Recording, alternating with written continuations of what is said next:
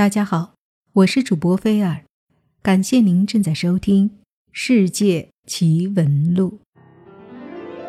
今天我们讲的这一则奇闻异事，是关于日本的。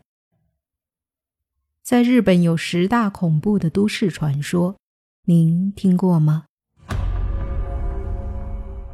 平时应该都看过日本的恐怖片吧？当然。胆子比较大一点的可能会看过日本的恐怖传说第十名，听说过人面犬吗？人面犬大概是恐怖程度比较低的，但又是最有名的日本都市传说之一了。这个传说是说，在下雨的夜晚，或者是在昏暗、灯光、人烟稀少的巷子里。就突然会有一只人面狗身的人面犬出没。追溯源头，应该是在一九八九年，一名女性周刊的记者捏造出这样的新闻。没想到后来出现了越来越多的目击者，甚至还有人报警，希望警方处理。第九名，生物教室的人体模型。这也是超级有名的校园七大不可思议事件之一。生物教室中的人体模型，白天看的时候就已经让人有点害怕了，而且据说到了晚上，学校杳无人迹的时候，它就会在校园里走动。自古以来，日本人都相信一点：有着人类形体的玩偶，其实是有自己灵魂的。第八名，头发变长的女儿节娃娃。日本的三月三是女儿节，有女儿的家庭就会摆起一座座漂亮精巧、穿着古典和服的人偶。越富贵的人家，人偶自然越多，也越精致。不过，就如同前面所说的，具有人类形态的东西，恐怕都有自己的灵魂。日本人也相信这一点。女儿节娃娃身上还承载着更多的思念，因为当这些女儿们长大后，这些娃娃就弃之不理了。人偶身上的怨念也跟着头发一起越长越长。第七名，如月车站。这个传说大家都听说过吧？如月车站其实是日本一个社群网站中流传的一则都市传说。故事要从2004年开始说起。当时有一位名叫莲石的网友，有人说其真实身份是一名叫做叶纯的女子，谁知道呢？她在深夜搭电车的时候，不小心到了一个叫做如月车站的地方。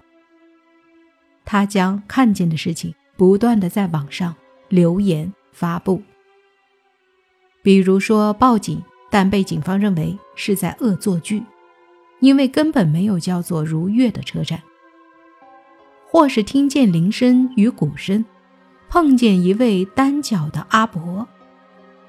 最后一次在网上发布留言是说他上了陌生人的车，要被载到山上去了。然后他就在网络上没有了消息。后来也有网友多次提到如月车站，但确切位置仍然无人知晓。这些零星的情报，让如月车站依旧笼罩在神秘之中。排第六的日本恐怖传说是，从耳朵里跑出白色的线。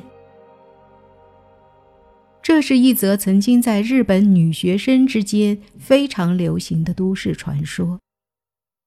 有个女孩因为想要戴耳环，所以请朋友帮她穿耳洞。穿好之后，她看着镜子，发现耳边有个白色的线，试着伸手一拉，眼前突然变得一片漆黑。原来那条白色的线是她的视神经，手一拉。线一扯，他就失明了。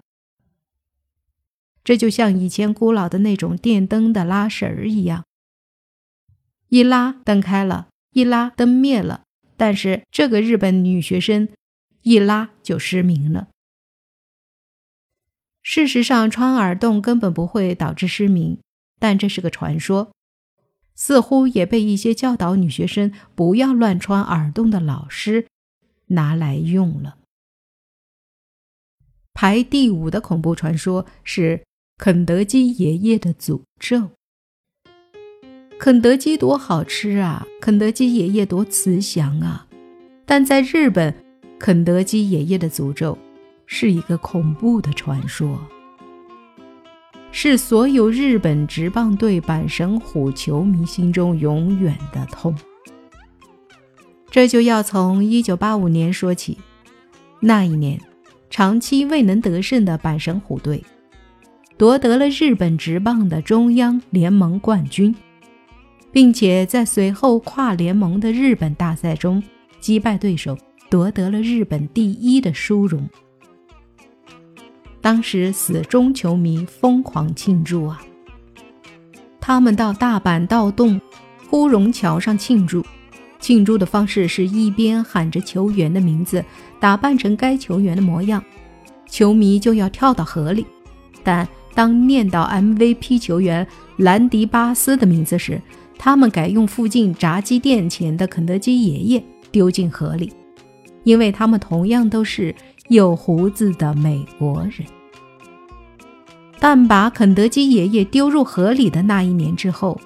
阪神虎队便遭遇了长达十九年的成绩低谷，不是吊车尾就是倒数第二，也没有再得到过日本第一的头衔，因此被人称为是肯德基爷爷的诅咒。谁叫你们把肯德基爷爷丢进了河里呢？排第四的日本恐怖传说——梦男。